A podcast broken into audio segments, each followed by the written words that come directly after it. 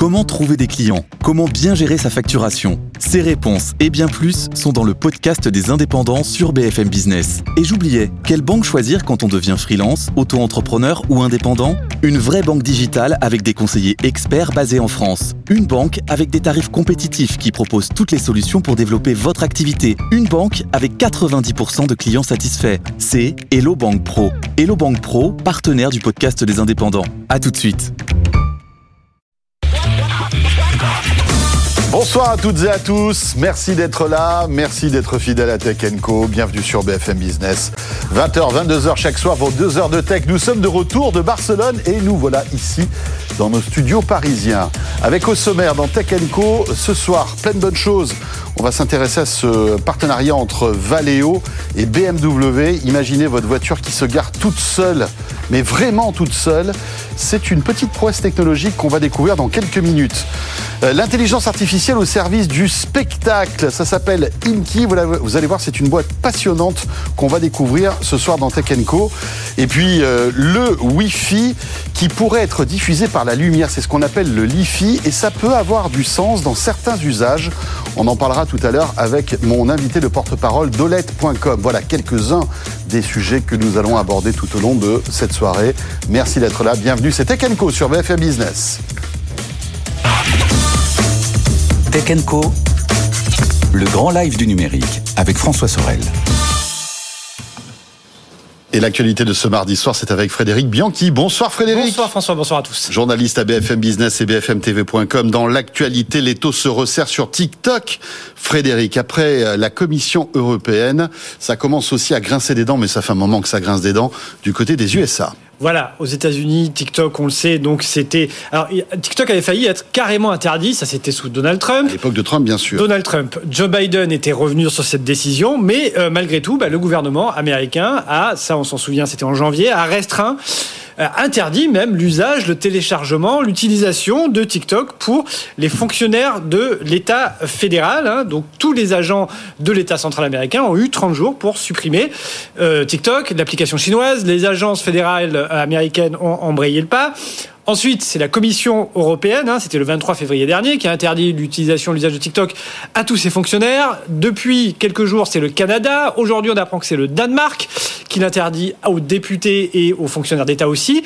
Donc voilà, de plus en plus d'États. Hein. Exactement. Alors on ne sait pas si c'est par mimétisme, s'il y a des informations qui circulent au sein des différents gouvernements occidentaux. On n'arrive pas à savoir ça. Hein. Non, voilà, on ne sait pas. Alors en France, il y a une commission d'enquête qui a été euh, ouverte par le Sénat. Il n'y a pas pour le moment d'interdiction de la part euh, pour les fonctionnaires d'État d'utiliser TikTok.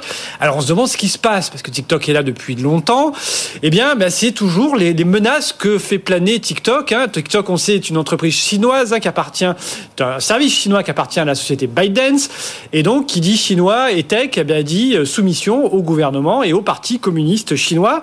Alors TikTok essaie de se défendre, assure que euh, ses serveurs sont situés aux États-Unis ou, en Europe, mais euh, malgré tout, on sait que TikTok peut avoir accès aux données des utilisateurs, les données de localisation, euh, les centres d'intérêt des différents des, occidentaux qui utilisent TikTok. On rappelle un milliard d'utilisateurs dans le monde, à des centaines de millions aux États-Unis, en France, mhm. en Europe.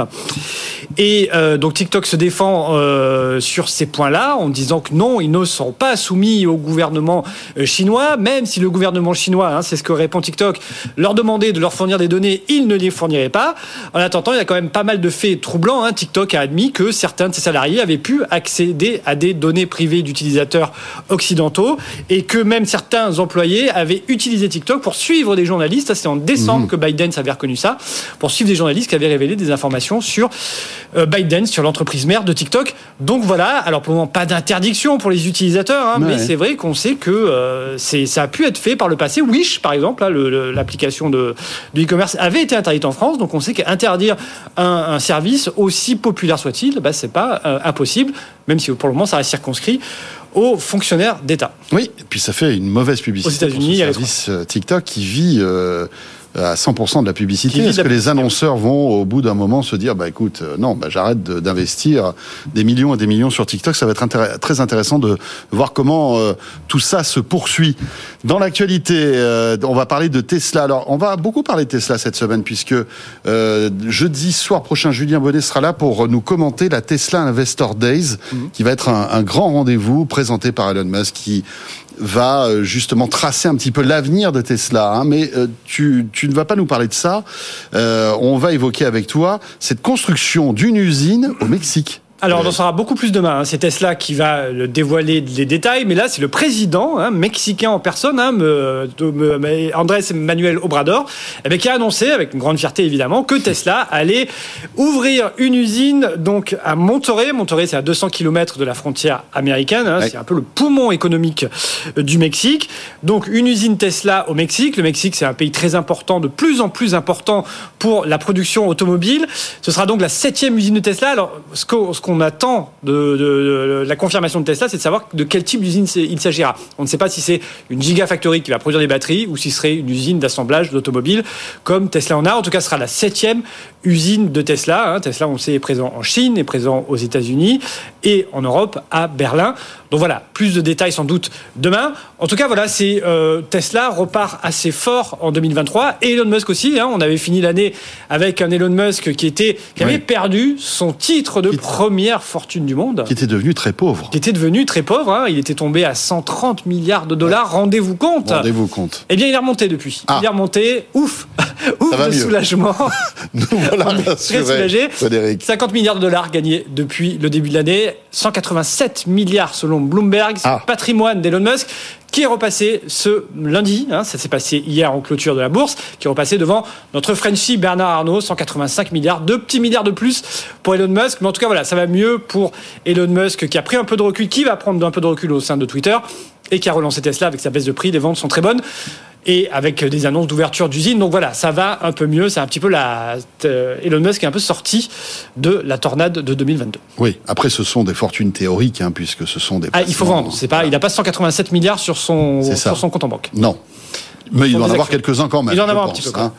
Euh, ça va être intéressant de voir aussi euh, l'avenir de Twitter, etc., qui est, on va dire, un peu. Il, doit, il, a annoncé qu'il lâchait, lâchait la barre de Twitter en fin d'année. Oui, fin d'année.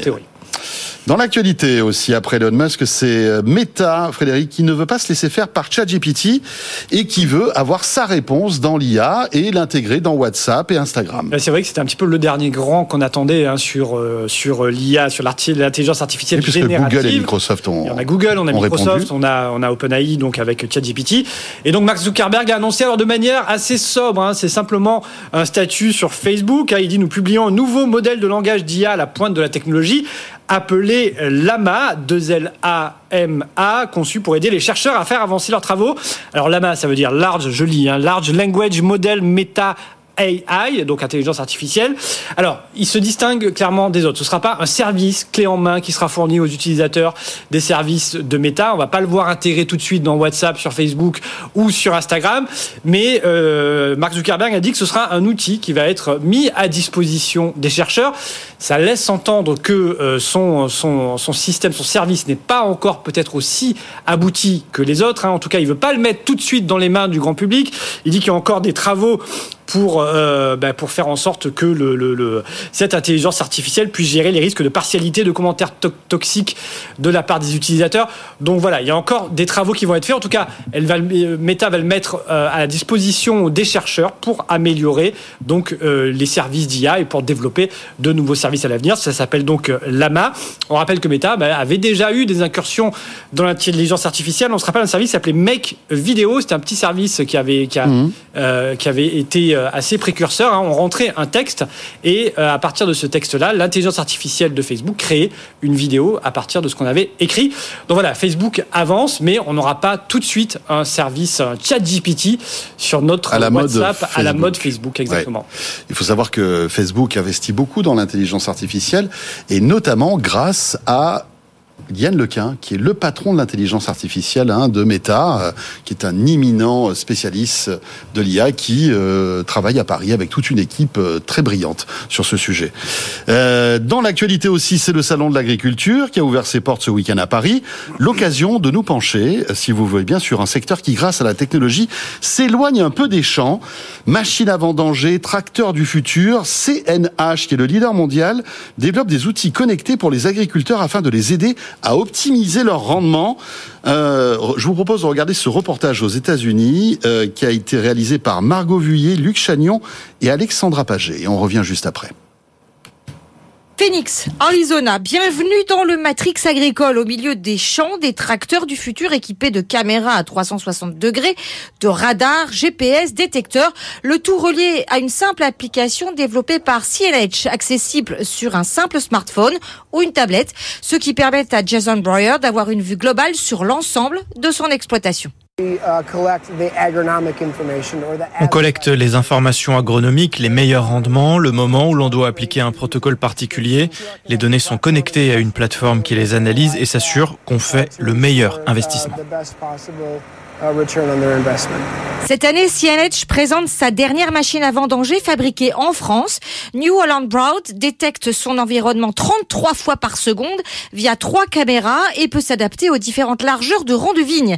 Thierry Lebriquer, responsable du marché mondial du secteur fruits et légumes de CNH. Alors cette machine est équipée d'un système de caméra 3D qui permet de reconsolider en fait en vue de dessus euh, le, le rang de vigne ou d'olivier et permet de guider la machine toute seule sans aucun euh, signal GPS. CNH a racheté ses principaux concurrents, New Holland et Raven, il y a deux ans. La société a enregistré un chiffre d'affaires de plus de 17 milliards d'euros en 2021.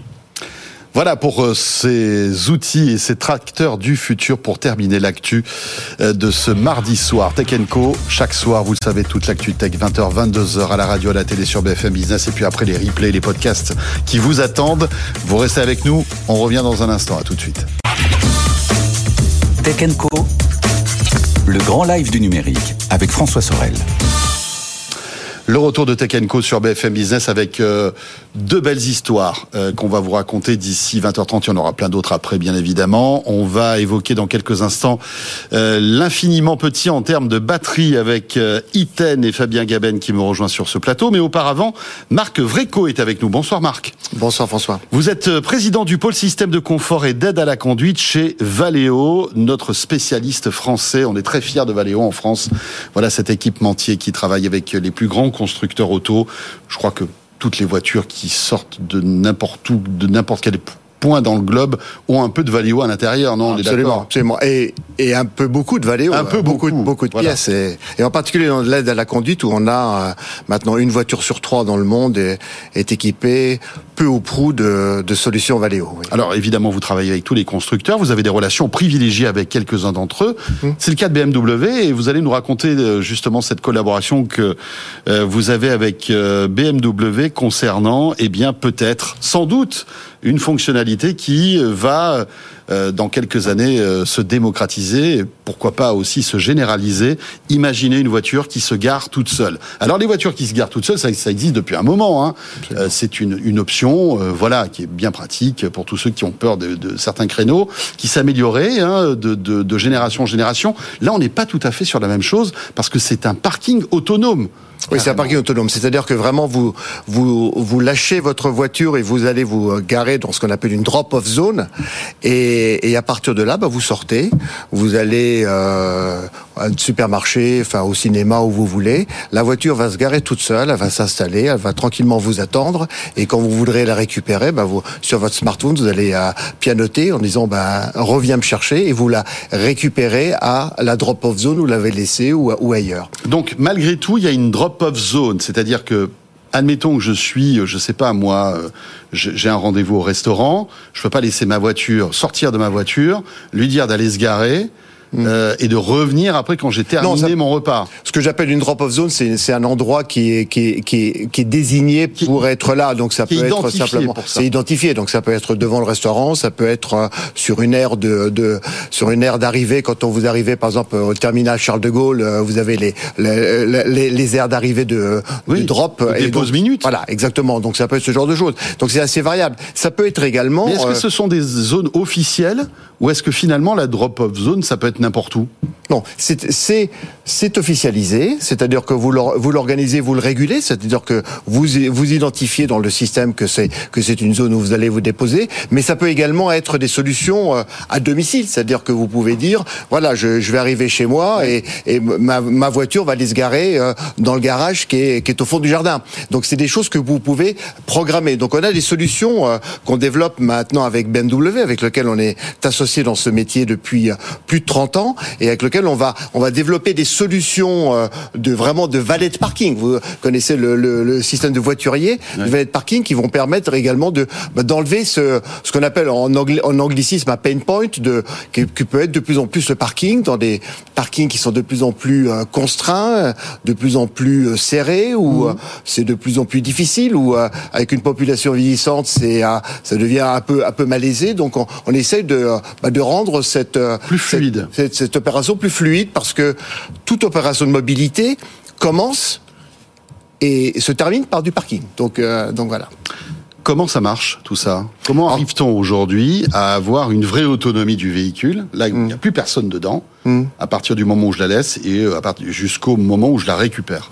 D'abord, on a embarqué beaucoup de capteurs, donc des capteurs qui sont les yeux et les oreilles de la de la voiture, qui permettent vraiment de, de lire les, les choses. Donc, on avait commencé un peu plus de 30 ans euh, euh, avec les capteurs ultrasons, ce qu'on appelle les les bip bip de parking, enfin qui sont des systèmes ultrasons. Euh, on a commencé il y a il y a 33 ans justement avec BMW, et aujourd'hui on en fait presque 200 millions et on est on est de très loin le leader mondial. On, en- on a une part de marché d'environ 50 Oui. Et donc Quasi toutes les ça. voitures, enfin, pas, pas toutes les voitures, mais on va dire Ah, que toutes les voitures maintenant. Alors, on a aussi des caméras, on a, un certain nombre de, systèmes et on a, on a euh, des gros ordinateurs de bord qui permettent de piloter et de, gérer toutes les interactions avec l'environnement, que ce soit euh, les autres voitures, que ce soit euh, les piétons, les cyclistes et autres, de manière à, éviter tous les problèmes. Donc vous avez en grande partie tout embarqué dans la voiture et vous pouvez, euh, dans certaines conditions, vous servir de relais dans les infrastructures euh, de façon à ajouter des services. Mais euh, Marc, pour que je comprenne bien, admettons qu'encore une fois, voilà, je sors de ma voiture dans cette zone de, de dépose, minute en quelque sorte. Oui. Est-ce que je dois lui dire où elle doit se garer ou est-ce qu'elle se débrouille parce qu'elle va, Elle va avoir se débrouiller.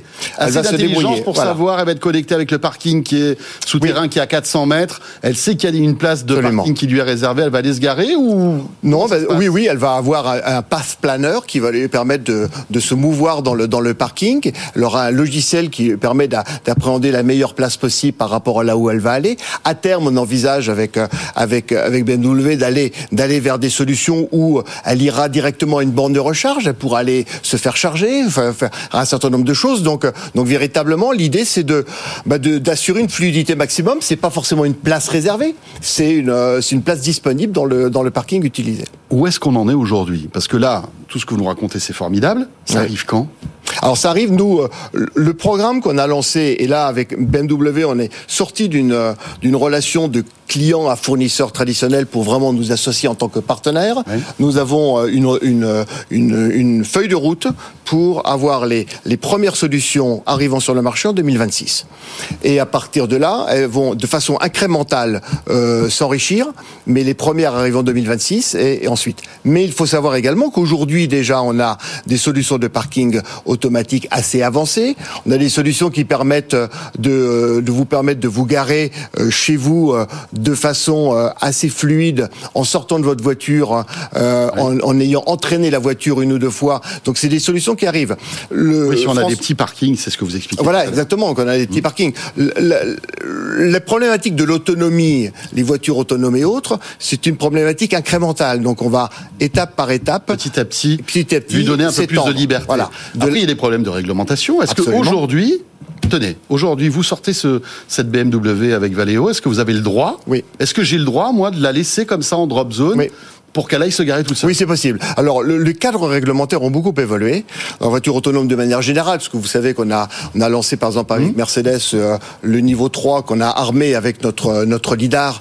Euh, donc, on a maintenant la possibilité d'aller jusqu'à 60 km/h. Maintenant, c'est arrivé jusqu'à 130 km/h. Donc, donc le, le cadre réglementaire, Évolue. il nous permet euh, d'avancer évolue et nous permet de, de le faire. Donc euh, les, les, les, le- les, les verrous réglementaires sont levés, la technologie euh, est là et les business models sont, euh, sont, sont en train d'arriver également. 2026. Voilà, vous Voilà. regarderez d'ici là. Ah bah, j'espère. Il nous tarde de découvrir cette, cette technologie et de l'essayer. Merci beaucoup Marc Vreco, président du pôle système de confort et d'aide à la conduite chez Valeo.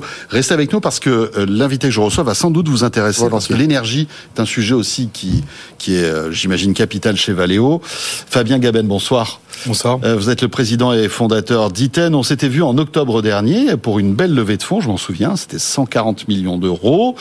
Vous revenez euh, pour deux actualités parce que vous faites votre entrée dans le FT 120, ce qui est déjà une marque, euh, voilà, une, une marque de reconnaissance plutôt appréciable, j'imagine. Euh, et puis euh, votre deuxième actualité, c'est l'ouverture de cette seconde usine pour ces micro-batteries, parce que le mot est jeté. Euh, vous faites des micro-batteries. Est-ce que vous pouvez nous présenter Iten et ce que vous faites, s'il vous plaît? Alors, Iten, c'est une jeune société technologique innovante qui a développé, industrialisé et qui met sur le marché donc une nouvelle génération de composants électroniques qu'on appelle des microbatteries. Hein. Je vous en ai apporté quelques-unes. Oui, oui, oui. Euh, Je sais pas si avec la caméra on pourra les voir. C'est tout petit, petit. Hein. Euh, Et là-dedans, il y a de l'énergie. Alors c'est une batterie, c'est-à-dire qu'on peut mettre de l'énergie, elle va être stockée pour être restituée. Restitué, d'accord. Euh, donc voilà, en fait, la, la gestion de l'é- de l'énergie dans les circuits électroniques, c'est un enjeu majeur, hein, surtout pour les circuits électroniques toujours plus miniaturisés. La plupart du stockage de- euh, des technologies utilisées pour faire du micro-stockage d'énergie dans les circuits électroniques, ça reste aujourd'hui des piles-boutons, des piles-boutons qui sont la plupart du temps pas rechargeables, qui sont polluantes, encombrantes. Les processeurs ont été, euh, en termes de taille, divisés par mille en l'espace de 50 ans mais on continue à utiliser ces, ces piles-boutons. Et donc l'intérêt de nos micro-batteries, c'est de pouvoir assurer cette fonction de micro-stockage dans les circuits électroniques sur un composant qui est complètement compatible des procédés de fabrication industrielle, ultra miniature et puissant, et, et ça permet de répondre à des tas d'exigences de miniaturisation, d'éco-conception, de, de fonctionnalité. Donnez-nous quelques exemples d'usages que l'électronique peut avoir avec ce type de micro-batterie, s'il vous plaît. Alors, à chaque fois que vous avez un circuit électronique, vous avez une problématique de micro-stockage d'énergie. hein. À chaque fois que vous avez un processeur, des horloges temps réel, vous avez besoin de faire une fonction de sauvegarde, de backup de ces horloges euh, en cas de coupure d'électricité. Donc, la micro-batterie peut servir à ça. Elle peut aussi servir à sécuriser des données sur, euh, sur des mémoires en cas de, de, de perte transitoire de, de courant. Sur des Mais- smartphones, il y a des micro-batteries. Alors sur les smartphones, les micro-batteries, on les trouve plutôt sur les périphériques des smartphones, euh, comme des stylets, des oreillettes. Parce qu'aujourd'hui, Mais- par exemple, il y a sur, on prend, on prend des, des- des téléphones avec le NFC. euh, S'il n'y a plus de batterie, le NFC fonctionne malgré tout. Mhm. Euh, parce que je crois qu'il y a encore des réserves d'énergie qui sont toutes infimes, qui sont encore dans le smartphone. Et je je, je sais pas si c'est la batterie qui, a, qui garde encore en, en- un, un petit peu de stockage ou est-ce qu'il y a une micro-batterie justement qui permet d'alimenter euh, le NFC. extrêmement bien renseigné. Donc, en effet, euh, sur ces dispositifs nomades comme les téléphones, des, des fonctions de, de backup ont pu exister par le passé, mais c'est vrai que maintenant, on a plutôt tendance à utiliser la réserve d'énergie de la batterie principale, parce Oui. que Bah oui, même quand elle est vide, il en reste toujours euh, assez suffisamment d'accord. pour faire ses fonctions. Néanmoins, euh, ça peut poser quand même quelques problèmes parce que le jour où on vous vole votre smartphone, on enlève la batterie, ça réinitialise tout et puis après, euh, voilà, vous avez- pouvez avoir des, des problèmes de sécurité. L'intérêt de pouvoir remettre des, des petits composants euh, discrets enchâssés dans les dans les circuits permet aussi d'assurer des fonctions de euh, de sécurité ou de, de protection de ces dispositifs. quoi. Où est-ce que vous en êtes aujourd'hui? Vous, euh, vous fabriquez ces, ces micro-batteries, vous les livrez, vous avez des clients. Vous en êtes où en fait? Alors nous aujourd'hui, on a notre ligne pilote de Dardy sur laquelle, euh, comme on l'avait évoqué Hmm? lors de la dernière réunion, notre, euh, enfin, notre dernière entrevue euh, suite à En octobre dernier, oui. Voilà. Donc on a démarré les travaux d'augmentation de capacité. Donc on est sur une année un peu transitoire où on gère à la fois les travaux d'agrandissement, les, les livraisons clients, les échantillonnages de manière à sécuriser le, le chiffre d'affaires des prochaines années avec cette fois-ci des capacités plus importantes. Et en parallèle, on a lancé le projet d'installation d'une euh, de notre nouvelle euh, Oui. usine dont on avait parlé aussi à l'époque. Donc voilà, on a sélectionné le foncier, le, le projet est parti et, et cette usine en fait sera implantée euh, à Chalon-sur-Saône. Chalon-sur-Saône. On l'avait vu pour une, un démarrage début 2026. Voilà, avec une production, enfin vous visez une production annuelle de 100 millions de microbatteries, c'est ça?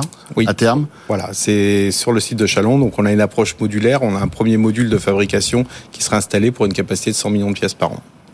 Très bien. Euh, Est-ce que le, le- le grand public est visé aussi par ce type de technologie ou c'est plutôt l'industrie, euh, les industriels qui vont s'accaparer euh, tout Ah, ça c'est plutôt, on est plutôt nous dans le B2B. Hein, C'est-à-dire B2B. qu'on est plutôt dans les relations avec les industriels. Mhm. Vous avez euh, euh, un responsable de Valeo. Non, mais c'est vrai que ça peut être intéressant dans Ouais, ce type de, micro-énergie comme ça. Alors vous, effectivement, il y a beaucoup d'énergie dans une voiture. Ouais. Elles sont électriques, etc. Mais euh, pour euh, des euh, clés, euh, des choses comme ça, où, enfin, aujourd'hui, on a on a besoin de d'énergie. on voit que dans les clés, aujourd'hui, il y a de, de l'énergie. En fait, vous pourriez euh, justement Non. vous substituer aux piles boutons qu'on retrouve dans les clés. on, on travaille aujourd'hui avec nos micro-batteries sur l'alimentation de nouveaux protocoles de clés, comme l'ultra wideband, qui permet d'avoir des clés beaucoup plus sécurisées et qui du coup nécessite un peu plus de puissance et qui euh, du coup a du mal à fonctionner avec des piles boutons. Et puis euh, pour l'automobile, parce que j'entendais en fait ce que ce que vous expliquiez avec les, les véhicules euh, Mhm. autonomes. À partir du moment où on fait des véhicules autonomes, j'imagine qu'on va avoir besoin de mettre de plus en plus de capteurs tout autour du véhicule. Et avec des micro-batteries, on peut en chasser des, des petits capteurs euh, dans des éléments de, de carrosserie très très simplement, sans avoir à mettre du câblage euh, compliqué. Voilà. Donc, mais là, on est vraiment dans la prospective. Hein, Très bien. Eh bien, écoutez, merci beaucoup, euh, Fabien. Encore bravo. Dernière question. Le fait d'arriver dans ce FT 100V, c'est pour vous aussi une, reconnaissance euh, appréciable, j'imagine? Oui, tout à fait. Donc on est ravi de, rejoindre le FT 120 et puis euh, voilà, on attend avec impatience de voir enfin tout ce que ce FT 120 va nous apporter en termes de, de mise en relation, de réseau, de, de développement à l'international. Donc voilà, Et c'est de mise en lumière aussi. Mais bon, Donc c'est une étape importante pour nous. mais nous sommes là pour, pour ça. Merci beaucoup, Fabien Gaben, et merci aussi à Marc Vréco, euh, donc de Valeo, et puis euh, Fabien, donc euh, président et fondateur d'Iten. Il est bientôt 20h30 sur BFM Business. Euh, Tech Co revient juste après l'info écho de Thomas Schnell. Vous restez avec nous, bien sûr. À tout de suite. Tech Co, le grand live du numérique avec François Sorel. Le retour de Tech Co sur BFM Business, vous savez qu'on on parle beaucoup d'intelligence artificielle, d'IA, alors bien sûr ChatGPT, puis euh, tout ce qui est euh, tout ce qui touche en fait euh, au graphisme avec euh, les IA qui génèrent en fait des images. Vous avez sans doute peut-être essayé déjà DALI, Stable Diffusion ou même Midjourney. Est-ce que l'IA va pouvoir aussi révolutionner la création audiovisuelle? Eh bien Frédéric Rose, notre invité, y croit dur comme fer. Bonsoir Frédéric. Bonsoir. Vous êtes président et fondateur donc d'Imki, une startup qui a été fondée euh, en 2020 à Strasbourg. Vous êtes diplômé des beaux-arts, donc euh, voilà, vous êtes quelqu'un qui connaissait euh, tout cela et vous avez donc décidé de voilà d'investir dans l'intelligence artificielle pour cette création audiovisuelle. Racontez-nous comment l'IA justement peut révolutionner la création audiovisuelle et comment vous vous en servez aujourd'hui. Alors, euh, moi j'ai fait les beaux-arts et ça fait 20 ans que je travaille dans la culture. J'ai- d'autres sociétés qui sont spécialisées euh, dans le domaine culturel. Mhm. Donc on fait des expos avec du numérique. Et il y a trois ans, euh, commençaient à émerger les IA génératives sur de la super résolution. Et on a euh, tout de suite pris le pas. C'est-à-dire qu'on s'est dit, enfin moi j'ai tout de suite compris qu'elles dessinaient en fait. C'est-à-dire qu'elles avaient appris à pas extrapoler entre des pixels, mais vraiment à créer du contenu entre les entre les pixels manquants. Euh, on a tout de suite travaillé en collaboration avec l'Institut national audiovisuel parce que l'idée c'était que si on entraînait l'IA sur de la très bonne qualité d'image, elle était capable de reconstruire des archives abîmées. Je vous stoppe pour qu'on comprenne bien ce ce, que, ce que vous êtes en train de nous raconter. C'est-à-dire que je prends une image qui existe vraiment, je la fais mouliner par l'IA, et cette image va s'élargir, s'agrandir, en quelque sorte. Euh, simplement par, des, par du calcul. Oui, alors et avec une, un réalisme saisissant. Un exemple tout simple. On a travaillé sur le discours de Badinter de 1981 sur l'abolition de la peine de mort. Euh, c'est un des médias les plus euh, les plus euh, détériorés parce que euh, c'est de la vidéo des années 80. C'est vraiment pas terrible. Quoi. Euh, mais on a entraîné l'IA sur des interviews de Badinter de la même année, mais sur des plateaux télé avec de la meilleure qualité. Et ensuite, on lui a demandé de refaire euh, le discours. Et ben en fait, en gros, elle l'a fait de manière euh, ultra qualitative parce qu'elle avait vu Badinter euh, sur d'autres plateaux avec d'autres qualités d'image. Donc là, elle avait recréé le décor de l'intervention de Badinter, c'est ça? Mmh. Avec une meilleure qualité. Absolument. Et, et, on n'y voyait que du feu. Absolument. Et on a, nous, on a fait une campagne de photos dans l'Assemblée nationale et on a aussi demandé à l'IA de corriger tous les décors Incroyable. de l'Assemblée nationale. Bon. Et alors, justement, euh, il y a un exemple que, que j'aimerais que vous nous expliquiez, c'est ce projet à Orange, donc au Théâtre Antique d'Orange, avec euh, du 1er mai au 23 décembre euh, prochain, donc euh, l'Odyssée sonore, où justement cette expérience, parce que c'est un, un d'après ce que j'ai compris, un spectacle sonore avant tout, hein, qui est accompagné d'un vidéo mapping monumental, Mhm. mmh. qui est généré par l'IA. Oui. Alors qu'est-ce que ça donne? Racontez-nous. Alors effectivement, c'est d'abord une déambulation. Donc le théâtre antique, c'est un monument antique. Euh, il y en a cinq hein, dans le monde mmh. de cette qualité-là. Euh, c'est un, un, gigantesque volume qui peut accueillir 7000 personnes. L'idée, c'était de le rendre accessible à tout le monde et de pouvoir se balader dedans avec un casque audiophile géolocalisé spatialisé. L'autre enjeu, c'était euh, comme la, ville, la, zone de chalandise est assez faible à Orange, il fallait réduire les coûts de production et euh, quand même offrir un, projet de qualité à la ville. Euh, c'est là où l'IA intervient. En fait, elle a, deux effets de levier sur ce projet. Le premier, c'est qu'elle crée des images de très très haute qualité en nombre infini. Une fois qu'elle a fait ça, assez fait, rapidement en plus, euh, très très vite. Très si on a si on a de, beaucoup de puissance de calcul, elle va le faire très vite. Oui, déjà avec peu de puissance de calcul, elle le fait en quelques minutes. Alors avec beaucoup de puissance, elle va très très vite. En gros, elle, elle nous a aidé à créer une grosse base de données d'éléments graphiques qu'on voit qu'on voit à l'écran, des visages, des paysages, etc. Ouais. Euh, et ensuite, ça a été intégré dans ce vidéo mapping qui, euh, ben, qui, qui, est monumental. Hein. On parle de, de 5000 mètres carrés de super de, de, de, projection de film. Et le deuxième, c'est que comme elle, elle baisse le coût de production du film, elle permet le renouvellement. C'est-à-dire, alors pour faire simple, un, le, le, spectacle, il a une valeur d'un million d'euros si jamais on l'avait fait normalement et on aurait mis 12 mois à le faire avec probablement une équipe de 30 personnes. Oui, des graphistes qui auraient été obligés en fait de créer toute la scénographie, enfin toute, toute l'illustration visuelle, alors que là c'est l'IA qui l'a fait. Exactement. Et donc là on se retrouve avec 4 mois de production et 5, 5 graphistes qui pilotent les IA. Donc c'est avec des budgets qui sont divisés par combien là? Par par deux et demi voire trois. Et en fait l'avantage c'est que ce budget-là sert au renouvellement dans les années futures et donc à créer une dynamique culturelle au sein du théâtre antique. Incroyable. Et euh, quand, quand, vous voyez euh, DAL-I euh, en Midjourney, etc., où on, on, en fait on, on écrit euh, avec une phrase qu'on a envie de voir et vous avez l'IA qui le crée, Mm. mmh. c'est incroyable ça. Vous vous servez déjà de ce type d'outil? Alors oui, on, s'en sert et surtout on, on sert des, des, des, algorithmes de diffusion dont, dont est issu ce label diffusion. Mais en fait, ce qui nous, enfin, en tant que puriste, en tant qu'homme de l'art, ça manque de justesse.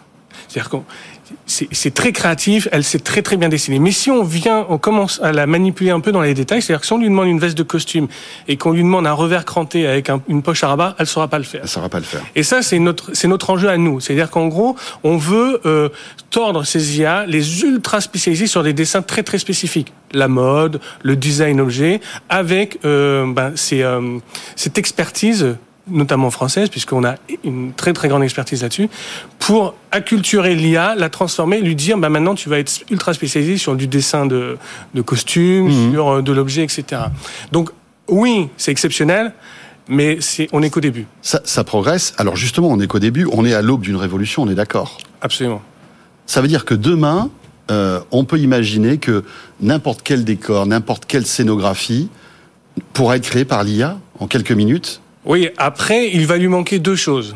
La volonté, c'est-à-dire qu'à un moment donné, il faut décider de la création, de oui, l'acte de création. Il faut partir de, de, de, de, voilà, il faut il faut avoir un point de départ un brief créatif. Part. Voilà, c'est ça. Bien sûr. Et ensuite, il y a le choix. Mais ça, est-ce que ce brief, ça pourrait pas être ChatGPT qui pourrait le donner? Alors, pour pas vous Je- J'en fais un petit peu. Alors en fait, ce que je lui demande, c'est de me créer, des, des- je lui donne un petit brief créatif et je lui demande de l'augmenter. Ouais. Effectivement, ChatGPT l'augmente et ensuite vient alimenter euh, euh, Stable Diffusion. Donc parce qu'on a deux, deux types d'al- d'algorithmes. D'un côté, c'est les transformers pour ChatGPT et de l'autre côté, c'est euh, les algorithmes de diffusion pour euh, les générateurs d'images. Quoi. Mais effectivement, l'un peut alimenter l'autre. Très bien, on en parlera euh, aussi cette semaine dans Tech Co. Euh, on, évoquera euh, évidemment l'IA, mais cette fois-ci au service de la création audiovisuelle. Donc, je vous invite à rester avec nous tout au long de cette semaine. Merci beaucoup, Frédéric Rose, donc président et fondateur d'Imki. Euh, tout ça est passionnant, bien évidemment. Vous restez avec nous. Euh, Co revient dans une minute avec euh, euh, cette licorne franco-allemande Choco qui lève encore 25 millions d'euros. On est vraiment dans la restauration. Vous allez voir, c'est passionnant ce qu'ils font aussi. Vous restez avec nous. On revient dans deux minutes. À tout de suite. Tech Co, le grand live du numérique avec François Sorel. Voilà une appli qui est en train de révolutionner euh, eh bien la restauration et qui révolutionne la restauration. Euh, il s'agit de Choco et Hugo Porcher est avec nous. Salut Hugo. Bonsoir François. Merci d'être avec nous, cofondateur de Choco France et general manager de, de, de Choco France. Euh, cette licorne franco-allemande qui lève 25 millions d'euros avec euh, voilà énormément de, de signes positifs. hein. Vous êtes valorisé plus d'un milliard de dollars. Vous êtes une licorne depuis avril dernier, avril 2022. 13e licorne européenne d'ailleurs. Donc cette levée de fonds 25 millions d'euros. On va en parler dans un instant. Euh, Hugo, expliquez-nous ce qu'est Choco. Choco, c'est très simple. Euh, on simplifie le passage de commande euh, entre les restaurateurs et leurs fournisseurs. Donc, on va digitaliser la, prise de commande. C'est une commande, qui est aujourd'hui en- encore à 80% euh, effectuée par téléphone. Donc, nous, on va aider euh, le restaurateur à centraliser. C'est-à-dire que le restaurateur Euh, tout- aujourd'hui, euh, excusez-moi, je vous Ouais. coupe, euh, pour la plupart, sont encore avec leur téléphone pour commander ça, les pâtes, euh, ça. les Le leurs fournisseurs à Rungis ou ailleurs d'ailleurs. Ça se passe par téléphone? C'est ça. Il est entre du Même pas du- par mail? Non, il peut envoyer par mail, euh, mais la plupart du temps, vous avez le chef qui est euh, dans sa cuisine à 23 heures après le service. Il a entre euh, 5 et euh, 10 fournisseurs euh, et il laisse un, un message sur le répondeur. Euh, S'il a de la chance, il a quelqu'un euh, euh, au bout du fil. Sinon, on vient l'aider à, à tout centraliser sur une, euh, une plateforme. Euh, et du côté du fournisseur, qui sont euh, aujourd'hui euh, nos clients, euh, on va l'aider à digitaliser ce flux de commandes euh, pour éviter d'avoir euh, autant de saisies, de, de saisies manuelles tous les soirs. Euh, et aussi d'avoir développé une, une plateforme marketing qui va être efficace et qui va leur permettre de, de vendre plus et mieux. Alors, c'est fou cette histoire de téléphone, franchement, c'est Mm. incroyable. Donc, vous enlevez le téléphone. Donc, le, le restaurateur qui euh, adopte votre euh, votre solution se retrouve avec quoi en fait? Il fait ça avec son smartphone, avec son PC. Il a un device particulier pour faire sa commande à application. 23 heures. Ouais. C'est une application qui ressemble à une, une application de messagerie sur lequel il va avoir euh, une discussion par, euh, euh, fournisseur, fournisseur, d'accord. qui va lui permettre de passer toutes Il va lui dire voilà, il me, il me manque 10 kilos de pâtes, euh, etc. C'est ça, c'est ça. Donc tous les produits frais, mais aussi l'hygiène, euh, la boisson, enfin, tout ce dont il a besoin pour euh, euh, pour euh, son service, il va pouvoir le commander sur son euh, sur son application. D'accord. Euh, donc, ça c'est déjà une première évolution. Euh, ces 25 millions d'euros que vous levez vont servir à quoi? Ouais, c'est c'est une belle marque de, de confiance. Euh, C'était pas forcément une levée dont on avait besoin parce que, comme vous l'avez évoqué, on a effectué une levée au mois de euh, d'avril et c'est euh, nos investisseurs historiques qui nous ont proposé de de compléter en fait cette levée à la même valorisation, ce qui est euh, dans le Oui, euh, dans le actuel, contexte euh, et dans assez- l'actualité. euh, assez euh, euh, intéressant. Ouais. Euh, et donc ça, ça va nous permettre d'investir euh, beaucoup plus sur nos technologies euh, et de répondre aux besoins de nos, de nos clients qui sont les, les fournisseurs des restaurants. Euh, et donc de, aussi de monter en gamme et donc de, euh, de répondre à des demandes de fournisseurs de plus en plus gros qui ont des besoins de digitalisation. Là, on sent qu'il y a un, il y a un gros, euh, un gros changement de, de paradigme depuis deux ans, une grosse accélération sur le sur le digital. Globalement, tout le monde s'y met. Euh, donc, on veut répondre à cette demande et pour ça, il faut qu'on investisse sur le l'application pour avoir la meilleure application du Mhm. euh, du marché et répondre à cette demande. Euh, Aujourd'hui, vous avez 15 000 restaurateurs dans le monde, c'est ça? Et plus de ça, 10 000 ouais. fournisseurs référencés? C'est ça. On est présent dans sept pays. dans sept pays. Euh, la France c'est notre plus gros euh, notre plus gros marché. Allemagne. Royaume-Uni aussi, euh, France, Espagne, Autriche, Belgique. C'est ça, exactement. Euh, Euh, donc, en fait, vous êtes, euh, vous êtes l'outil de transformation numérique des restaurateurs et des fournisseurs, en quelque sorte. C'est ça. Aujourd'hui, aujourd'hui, nous, nos clients, c'est les, euh, c'est les fournisseurs. L'application est gratuite pour le, euh, pour les restaurants. Elle est gratuite dans sa version de base pour les fournisseurs.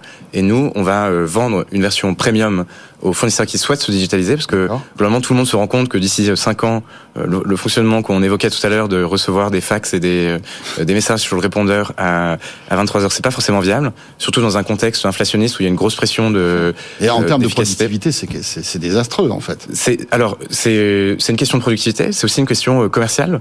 Euh, le digital dans toutes les industries, ça a un mhm. impact sur le, le business. Ça va permettre de vendre plus, ça va permettre de vendre mieux, euh, de segmenter ses clients, euh, d'avoir de la data sur ce qui marche bien, sur ce qui marche pas bien. Et donc tout ça, c'est des, des outils qu'on va proposer à nos, à nos fournisseurs premium et sur lesquels ils sont demandeurs. On parlait de d'IA euh, tout à l'heure. Je sais que vous écoutiez en régie euh, notre précédente invité qui nous parlait d'IA général active. C'était passionnant. L'IA aussi, euh, elle, elle, elle, elle, a son mot à dire dans, dans, dans ce secteur. Je recevais une start-up il n'y a pas si longtemps que ça qui arrivait à prédire en fait les stocks de, de, de, nourriture, en tout cas de, de matières premières que le restaurateur doit avoir suivant plein de paramètres, la météo, la fréquentation du quartier, etc., etc. Euh, vous pourriez aussi ajouter tout ce, ce type de fonctionnalité, non, dans, dans Choco? En fait, tout ce qui va permettre euh, aux restaurateurs d'acheter mieux, de mieux gérer ses stocks, d'éviter de gaspiller, euh, et donc de, de, euh, de, d'être plus efficace dans son activité. Euh, ça va être ça va être intéressant. C'est des technologies sur lesquelles on, on investit il y a encore un, un gros gap euh, d'usage. Est-ce qu'on parle d'intelligence artificielle On est encore dans un secteur euh, qui est très peu digitalisé. Ouais. Euh, Vous dire par là qu'il y a toute une pédagogie avant d'arriver. Euh, Nous, on se, on se concentre sur l'usage. Après, peut-être que la jeune génération est peut-être plus plus plus prête à ce type d'innovation, non? Alors justement, nous, c'est vraiment le, le, parti pris de Choco, c'est de se dire qu'on on a une application qui euh, euh, correspond aux jeunes mais aux moins jeunes. on a vraiment tout type de, de, restaurateurs, ça va de l'étoilé au kebab euh, qui utilise Choco. Euh, parce que c'est extrêmement simple. Euh, et donc ça, c'est vraiment le parti, le parti pris et l'objectif dans notre développement, c'est de garder cette simplicité parce que c'est ce qui nous permet euh, d'avoir euh, une, euh, une application qui correspond à 70-80% du marché et de pas être vraiment euh, spécialisé dans les, les restaurateurs un petit peu tech ou digitaux. Mmh qui, qui pourraient adopter ce type de technologie. Voilà, une belle réussite euh, franco-allemande, Choco donc, euh, avec euh, en tout, euh, je crois, 250 millions d'euros levés depuis euh, votre naissance. Donc, c'était en 2018. Merci beaucoup, ça. Hugo. Merci à vous. Hugo Porcher, donc cofondateur de Choco France et general manager de Choco France. Et tout de suite, direction New York. On retrouve avec plaisir Sabrina Cagliozzi. Tech Co What's Up New York Bonsoir Sabrina, ravi de te retrouver, comme chaque soir. Hello, hello François, de même. Alors Sabrina, tu as sélectionné pour nous deux actus. On va parler télétravail dans quelques instants, mais auparavant, on va débuter par Bonusly, qui est une startup qui aide les employés à être reconnus pour la qualité de leur travail. Et Bonusly lève un joli bonus de 18 millions de dollars. Et oui, alors on sait, tout le monde veut un bon salaire, des avantages sociaux, mais les employés veulent également se sentir valorisés et obtenir une certaine reconnaissance pour leur travail quotidien et leurs bonnes actions. En reconnaissant ces efforts, l'employeur participe à améliorer leur expérience euh, et à maximiser la réussite, bien sûr, de l'entreprise. C'est un gros facteur d'engagement, de fidélisation aussi des, euh, talents. Euh, selon une étude récente de Survey Monkey, 82% des employés employés estiment euh, que la reconnaissance au travail est primordiale pour leur bonheur au travail, leur bien-être au travail. Euh, selon une autre enquête, 56% des responsables RH soulignent que les programmes de reconnaissance des employés les aident à embaucher les meilleurs talents. Alors dans ce contexte euh, et dans le contexte actuel surtout où le marché de l'emploi est toujours aussi solide, en tout cas aux États-Unis, il n'est pas surprenant de voir toutes ces startups qui facilitent la reconnaissance des employés recevoir beaucoup d'attention de la part des investisseurs. On a Work Angel qui a levé des millions de dollars euh, auprès de VC de renom. Euh, pareil euh, pour Fringe. C'est également le cas donc pour notre start-up du jour, Bonusly, qui a été fondée il y a un petit moment déjà, 2013, par Raphaël Crawford Max. La société annonce donc une levée, tu l'as dit, de 18 millions de dollars. C'est une série B qui porte à 32,4 millions de dollars le montant levé depuis son lancement. La plateforme capture et analyse analyse toutes les données des entreprises pour voir comment elles fonctionnent. Chaque mois, par exemple, hein, les employés reçoivent euh, des sommes, sont alloués des sommes d'argent euh, qu'ils donnent euh, sous forme de, de petits bonus à leurs collègues pour reconnaître leur contribution, leur travail. Les bonus versés sont visibles sur une page qui est accessible à tout le monde au sein de l'entreprise. Ces bonus peuvent être dépensés en carte cadeau, Amazon ou autre, mais aussi en cash ou en donation des œuvres de charité. Bonusly indique qu'en moyenne, les utilisateurs reçoivent deux récompenses de leurs collègues et managers par semaine. Alors fin janvier 2023, euh, Bonusly comptait 3175 clients et près de 400 000 utilisateurs. Après avoir déployé Bonusly, euh, plus de 9 sur, clients sur 10 ont noté une amélioration euh, dans l'engagement de leurs employés. 88% ont noté une amélioration du moral des employés, 89% une meilleure satisfaction de ces employés. C'est ce qu'offre Bonusly. et donc, cette société qui, avec l'argent levé, euh, veut notamment ajouter de nouvelles fonctionnalités à sa plateforme, étendre aussi le, catalogue de, des récompenses, des bonus, euh, et euh, la société, pour changer, et figure-toi, François, basé dans mmh. le Colorado. Tiens. Très belle région, le Colorado d'ailleurs, au passage. Ça change. Oui, ça change un petit peu. Euh, dans l'actualité aussi, euh, eh bien Sabrina, la start-up californienne Gable qui elle lève 12 millions de dollars pour faciliter le télétravail. Tu vas tout nous expliquer.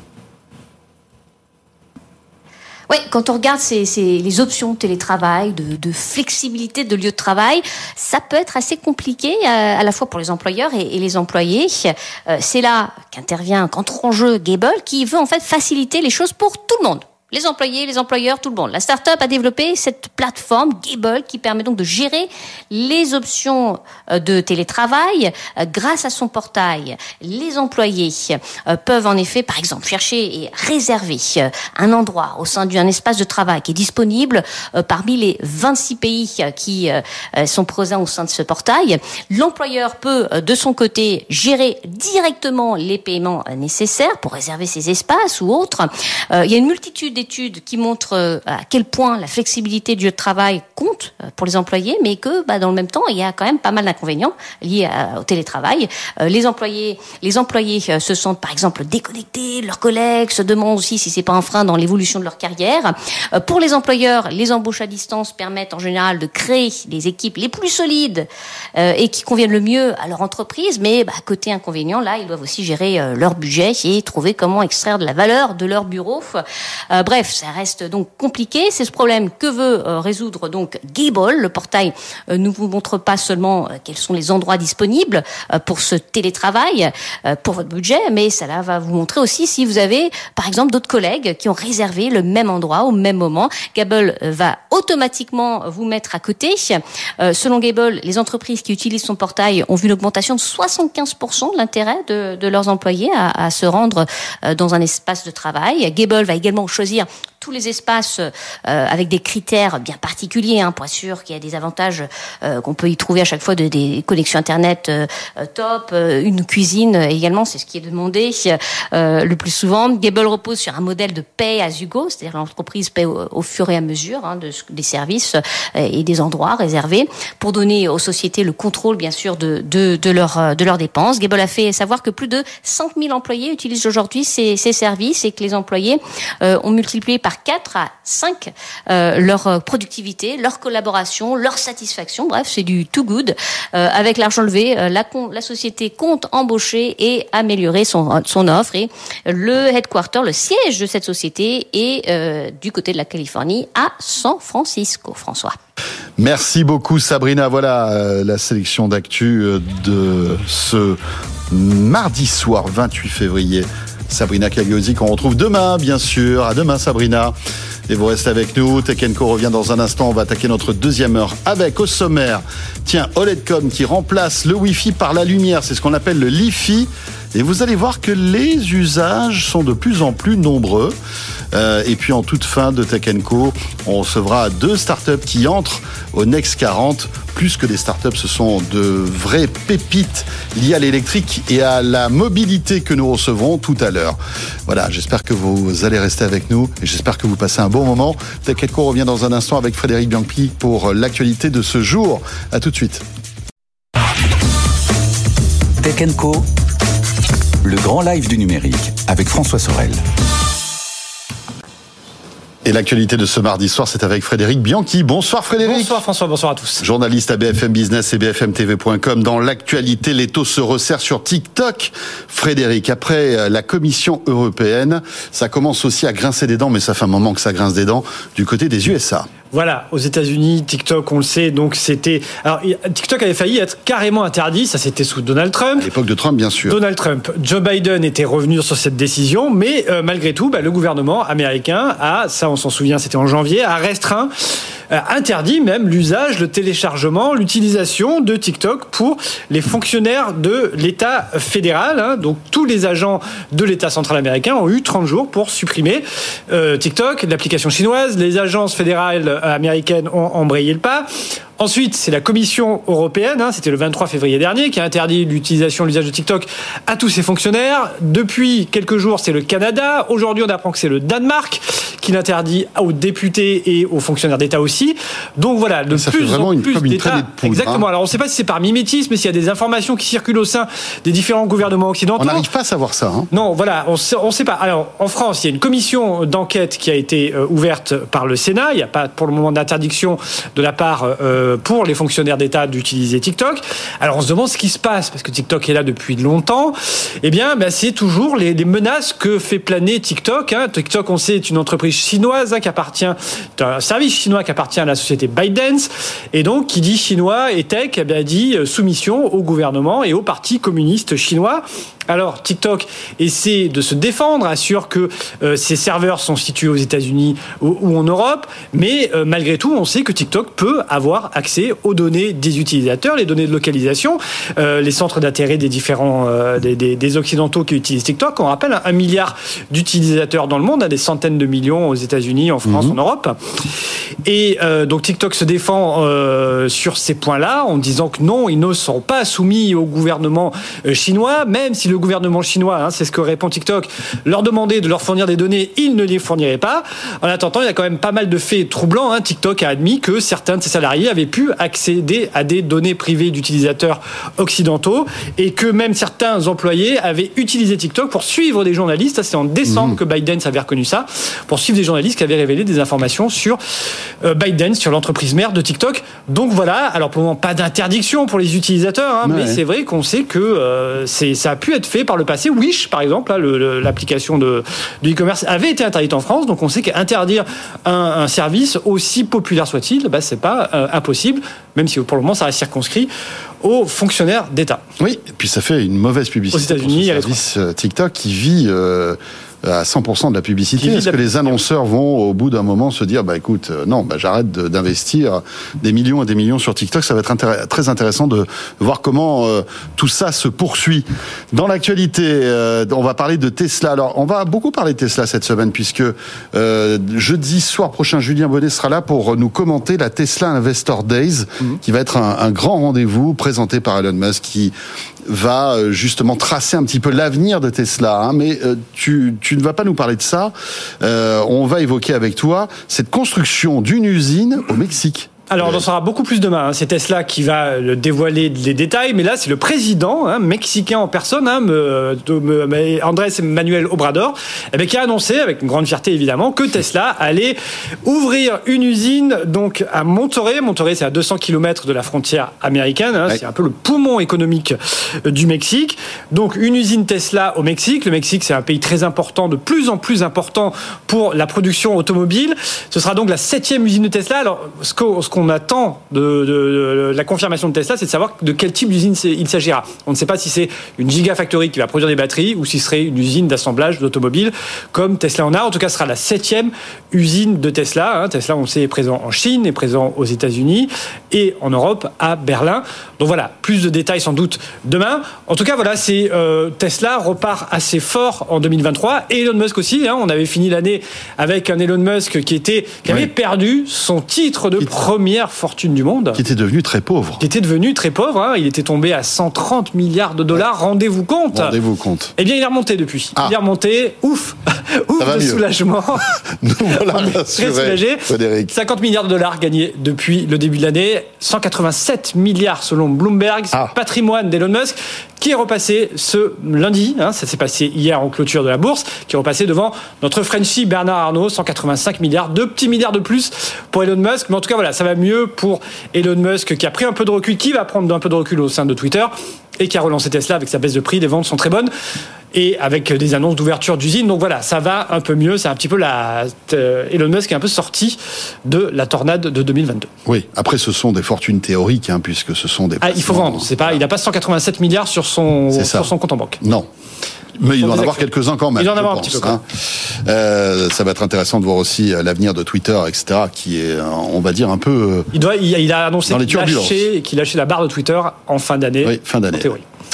Dans l'actualité aussi, après Elon Musk, c'est euh, Meta, Frédéric, qui ne veut pas se laisser faire par ChatGPT et qui veut avoir sa réponse dans l'IA et l'intégrer dans WhatsApp et Instagram. Euh, C'est vrai que c'était un petit peu le dernier grand qu'on attendait hein, sur euh, sur l'IA, sur l'intelligence artificielle Et puisque générative. Google et Microsoft ont, en a Google, on a Microsoft, répondu. on a, on a OpenAI donc avec ChatGPT.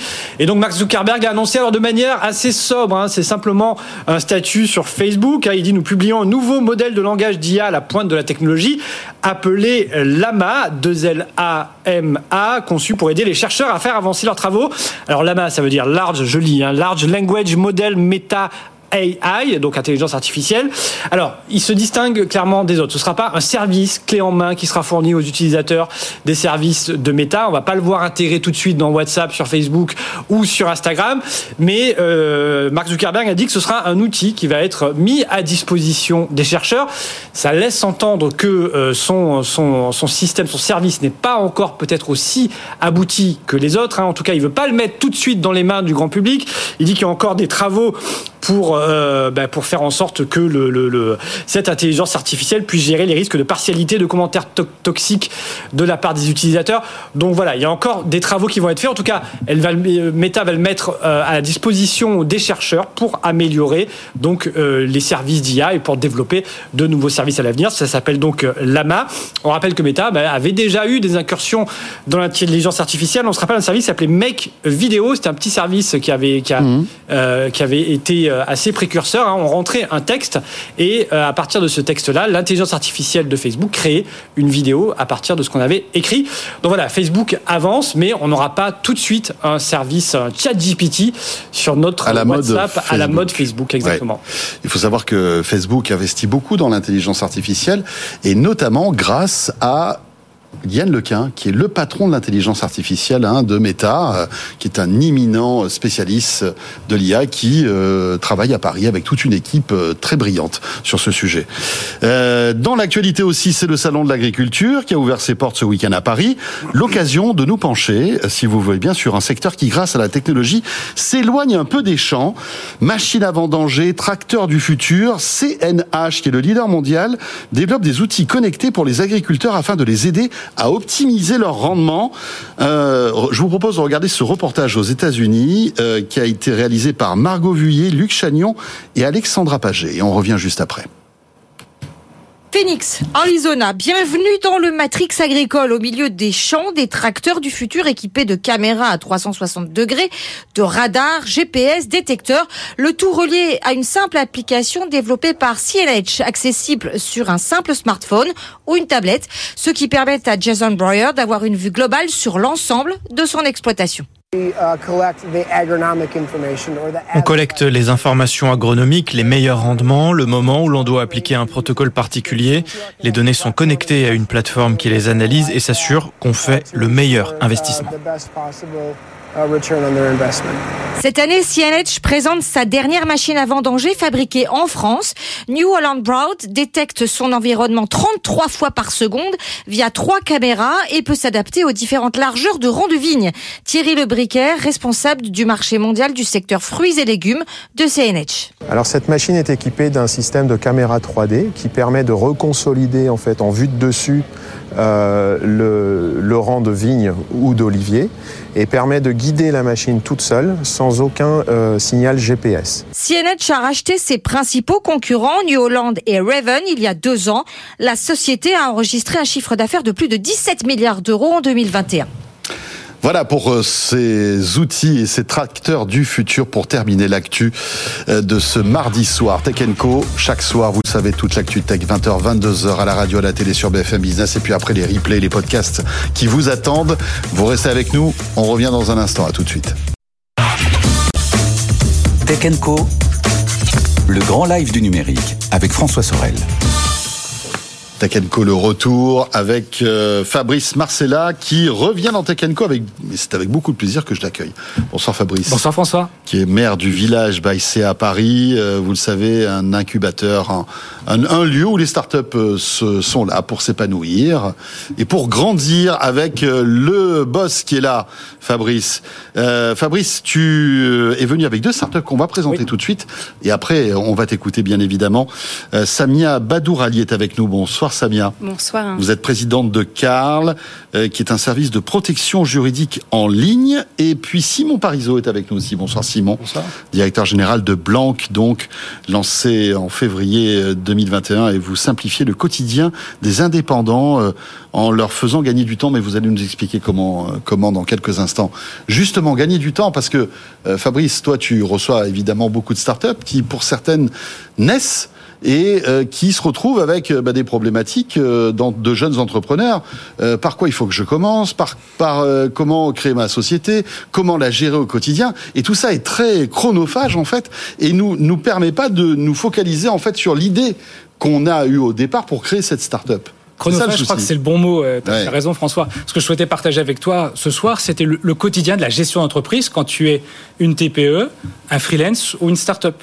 En fait, ces entrepreneurs-là ont besoin d'être polyvalents, autonomes, pour pouvoir réussir leur pari de création d'entreprise. Et je parle en connaissance de cause, parce que moi, je, dirige euh, un incubateur qui s'appelle le Village by CA, Paris, et depuis 9 ans, j'ai été confronté à ces problématiques-là qui m'empêchaient certaines fois peut-être de me concentrer sur l'essentiel. Euh, et puis, je pense que je ne suis pas le seul en France, parce que je ne sais pas si tu le sais, mais on compte près d'un million de startups, un million de, de freelance, un peu plus de 2 millions de TPE. Donc ça fait quand même un grand nombre de personnes qui rencontrent ce type de problème. Alors quels sont ces problèmes? Mais en fait, euh, bien souvent, quand tu démarres ton entreprise ou quand tu as une petite entreprise, tu n'as pas tous les moyens qui te permettent de recruter des collaborateurs, d'avoir les finances nécessaires ou le temps même nécessaire pour affronter toute la complexité de gestion d'entreprise. Alors ça veut dire quoi la complexité de gestion d'entreprise? C'est un, bah, il faut que je trouve des clients, il faut que je puisse les facturer. Une fois que j'ai facturé, j'ai fait qu'une partie du job. Encore faut-il que je puisse recouvrir euh, mes, mes, mes, mes créances. Ensuite, il faut que je puisse gérer mes dépenses, que je puisse recruter, que je puisse gérer mon temps justement entre mon temps commercial et l'exécution de ce que j'ai vendu. Donc Alors, on voit bien qu'il y a un ensemble de tâches. non, non, non, mais quand on est dans une grande boîte, on a des salariés qui s'occupent de ça. Il y a des gens qui sont dédiés à ça. Voilà, mais quand, on est un entrepreneur, oui, quand on est voilà un jeune entrepreneur ou une TPE, on n'a pas forcément des moyens monstrueux. Tu es une femme ou un homme orchestre, c'est ça. Euh, et tu dois pouvoir maîtriser finalement de la finance d'entreprise à l'acquisition de nouveaux clients. Euh, voilà, c'est tous ces éléments là que tu dois pouvoir gérer. Et donc moi, j'ai la chance quand même d'être dans un incubateur, dans un écosystème extrêmement dynamique où, autour de moi, j'ai un grand nombre de startups qui cherchent finalement à répondre à ce type de problème. Et c'est comme ça que j'ai pu finalement depuis 9 ans, en faisant confiance aux startups que j'accompagne ou que je rencontre, bah, pouvoir consacrer davantage de temps à mes clients qui sont d'ailleurs des startups ou des corpos. Quelques exemples pour bien comprendre mes propos. Bah, pour gérer mes dépenses aujourd'hui, j'utilise Mooncard. Je gagne une demi-journée quand même de, de, de, temps de travail, de temps administratif par mois. Pour gérer euh, mon agenda, bah, j'ai pas, j'ai personne qui gère à ma place, euh, et donc j'ai quelque chose qui j'ai une startup qui s'appelle Julides qui le fait à ma place. Euh, Mais pour gérer secrétaire bah, géré par l'IA en quelque sorte. C'est ça, effectivement, il suffit de mettre Julie en copie et c'est elle qui va gérer mon agenda. C'est quand même ultra pratique. Et de nouveau, ça me permet de, de répondre aux demandes et aux sollicitations de l'ensemble de mes clients et concentrer de nouveau mes efforts là où je pense pouvoir créer de la valeur. Et donc pour démontrer tout ça, je suis venu effectivement avec deux startups ce soir qui, j'en suis certain, vont inspirer un grand nombre de TPE, euh, start-up mmh. ou autres freelance pour pouvoir répondre à leurs problèmes du quotidien. Et pour digitaliser ces tâches anxiogènes. Exactement, anxiogènes et chronophages. Euh, on va écouter Samia dans un instant, mais on va commencer par vous, euh, Simon, donc avec Blanc. Présentez-nous Blanc et comment justement vous allez pouvoir aider Fabrice et les autres. Alors bonjour à tous, euh, bonjour François. Nous chez Blanc, on a euh, on a choisi de partir exactement sur deux mots que vous avez cités, anxiogène et chronophage. Euh, on s'est aperçu effectivement qu'en allant consulter des indépendants, des freelances, des TPE, que c'était deux mots qui revenaient euh, vraiment beaucoup. Chronophage, on passe beaucoup de temps, souvent les soirs et week-ends, à essayer de gérer ses factures, son administratif, ses clients, euh, à côté de son vrai job en fait. Et anxiogène aussi parce que la création d'une entreprise, la gestion au quotidien, les problèmes juridiques derrière l'évolution de l'entreprise c'est aussi quelque chose qui fait peur. En général, on n'a pas la formation pour. On ne sait pas exactement comment avancer. Et pour essayer de régler ce problème-là, euh, quand on a créé Blanc, donc en 2021, euh, on est parti d'une autre observation. Probablement le meilleur endroit, la meilleure façon pour essayer de régler ces problèmes-là et automatiser un maximum de ces tâches euh, chronophages, c'est le compte, le compte en banque, le, le, le, compte dans lequel on va gérer ses paiements. Finalement, tout transite par ça. Euh, les paiements rentrent, les paiements sortent vers les fournisseurs. On peut y associer des factures, on peut y associer des notes de frais, etc. Et donc c'est exactement ce qu'on fait chez Blanc. On a un compte pour les professionnels et autour de ce compte, donc ce compte, il permet de faire tout ce qu'on attend d'un compte, c'est-à-dire pouvoir être payé, payer, avoir une carte qui fonctionne partout, etc. Mais surtout, euh, autour de ça, on a un ensemble de services qui permettent de gagner du temps au quotidien, de s'enlever un peu de euh, l'aspect anxiogène dont on parlait. Donc par exemple, créer ses factures, créer ses devis. On peut aussi, euh, et ça c'est quelque chose qui fonctionne très bien auprès de nos clients, automatiser complètement tout ce qui est déclaration et paiement à l'URSSAF. Vous n'avez pas besoin de savoir exactement comment ça fonctionne et quand est-ce que je vais devoir déclarer. On s'en occupe à votre place. On gère aussi des aspects assurance, dont on parlera probablement avec Samia. On gère beaucoup de choses autour du compte qui permettent globalement à nos clients types qui sont des indépendants, donc des personnes seules dans leur entreprise, de gagner un peu de temps, de gagner un peu de sérénité et de passer les soirs week-end plutôt avec leur famille qu'avec euh, leur comptable ou juste leur facture. Quoi. Vous avez 50 collaborateurs aujourd'hui, 20 000 comptes ouverts. En tout mmh. cas, ça, les chiffres ont peut-être évolué. Mais pour que je comprenne bien, tout ça, c'est l'IA qui le fait automatiquement Ou est-ce qu'il y a des gens chez vous qui vont... Euh, euh, voilà, des humains qui vont travailler euh, à ma place?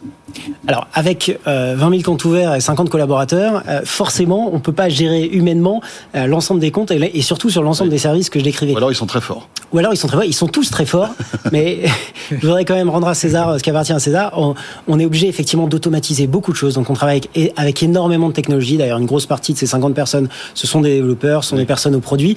Et donc, l'essentiel de ce qu'on fait, on le développe, on met de la technologie qui permet d'automatiser quasiment tous les services dont je parlais. Et donc, il y a certaines tâches qui sont euh, gérées par des humains, dès que c'est un petit peu euh, subtil, qu'on doit forcément euh, avoir un œil humain qui observe, mais un maximum de ce qu'on fait, on essaie toujours d'avancer dans ce sens-là, on l'automatise. Quand on a besoin, on utilise de l'IA, et en tout cas, on utilise à chaque fois de la technologie pour résoudre ça.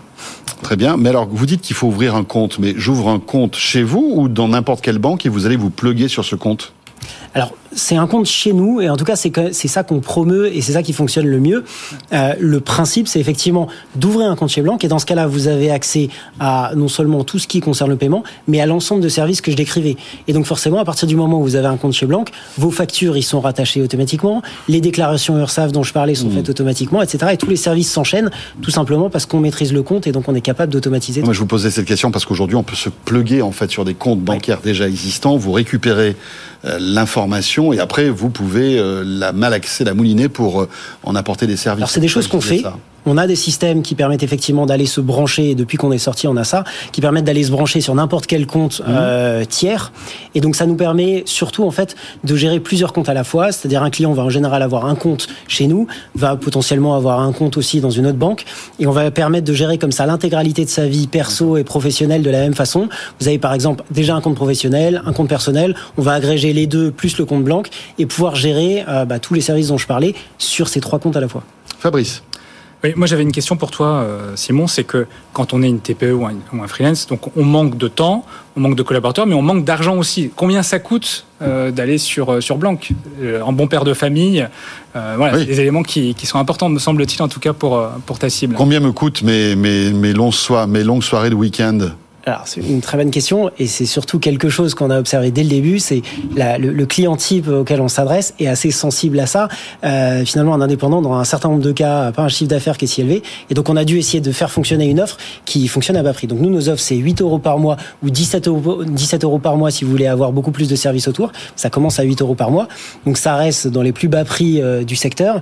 Et justement on a travaillé, on a construit euh, tous ces systèmes de paiement et les systèmes dont je parlais de zéro et directement avec avec les bonnes technologies, des technologies modernes, qui nous permettent de faire fonctionner ça à un coût de revient qui est extrêmement bas et donc de proposer derrière une offre qui est à 8 euros par mois. D'accord. Et quel, quel, que soit le chiffre d'affaires que je fais, ça quel sera que soit le 8 ou chiffre 17 d'affaires, euros. voilà exactement. On va avoir une limite entre les deux qui sera sur euh, l'argent qui peut Mhm. être payé par carte, etc. Comme dans n'importe quelle euh, banque. Mais par contre, oui, vous avez l'ensemble des services directement dans les 8 euros par mois. Merci Simon. Merci voilà, à vous. Ça s'appelle Blanc. Euh, Samia, à nous. À nous. Samia Badourali, donc présidente de Carl, créée en 2019 à Amiens. Alors vous, vous êtes un service de protection juridique en ligne. Justement, bah, tout ce qui est euh, protection juridique, c'est important aussi pour une entreprise, hein, forcément, hein, euh, Fabrice. Expliquez-nous euh, ce qu'est Carl. Avec grand plaisir. Donc nous, Carl, on est une AssureTech et on s'est focalisé sur un point, l'accompagnement juridique du quotidien des entrepreneurs. Comment on a fait ça? On est parti de leurs besoins du quotidien, vraiment. On a créé des services autour de ces besoins et on a transformé ces services en un produit de protection juridique. L'idée, c'est que avec un abonnement mensuel à bas coût, l'entrepreneur va pouvoir accéder à tous nos services. Et euh, dès qu'il a besoin donc de faire appel par exemple à un, euh, il a besoin de modèles de documents. Quand il se lance il a besoin de modèles de, de statut de pacte d'associés. Il fait appel à nous on lui fournit. Euh, il a un, besoin de faire appel à un avocat pour faire relire ses modèles. Euh, il peut avoir accès à des un service de visioconférence euh, par exemple avec des avocats. Euh, on sait que c'est un vrai sujet hein, le, le- de trouver des avocats quand on est entrepreneur. On peut avoir un avocat dans son réseau mais pas forcément un avocat dans tous les domaines d'intervention On connaît un avocat, mais voilà, une protection intellectuelle, enfin des choses comme ça, c'est vraiment. euh, C'est spécifique voilà, souvent, oui. Là, vous avez accès à des avocats dans 16 domaines d'intervention. Donc demain, euh, vous voulez faire relire euh, une clause d'un contrat qui vous pose une difficulté, ben, vous avez accès à un avocat en visioconférence dans ce domaine-là. Euh, vous avez besoin de- de- d'embaucher, euh, vous prenez nos modèles de documents, vous faites relire par un avocat en droit du travail. Donc vraiment, voilà, un accompagnement global. Euh, on sait que le sujet principal pour les entrepreneurs, c'est à la fois de trouver euh, les avocats, mais aussi de les financer. Et avec notre système d'assurance, eh ben, vous avez accès à des avocats qui sont payés euh, par la protection juridique Carlin. 200 000 clients au 1er janvier 2023. Oui, Donc ça marche. ça marche. Euh, Fabrice, intéressant ça, hein?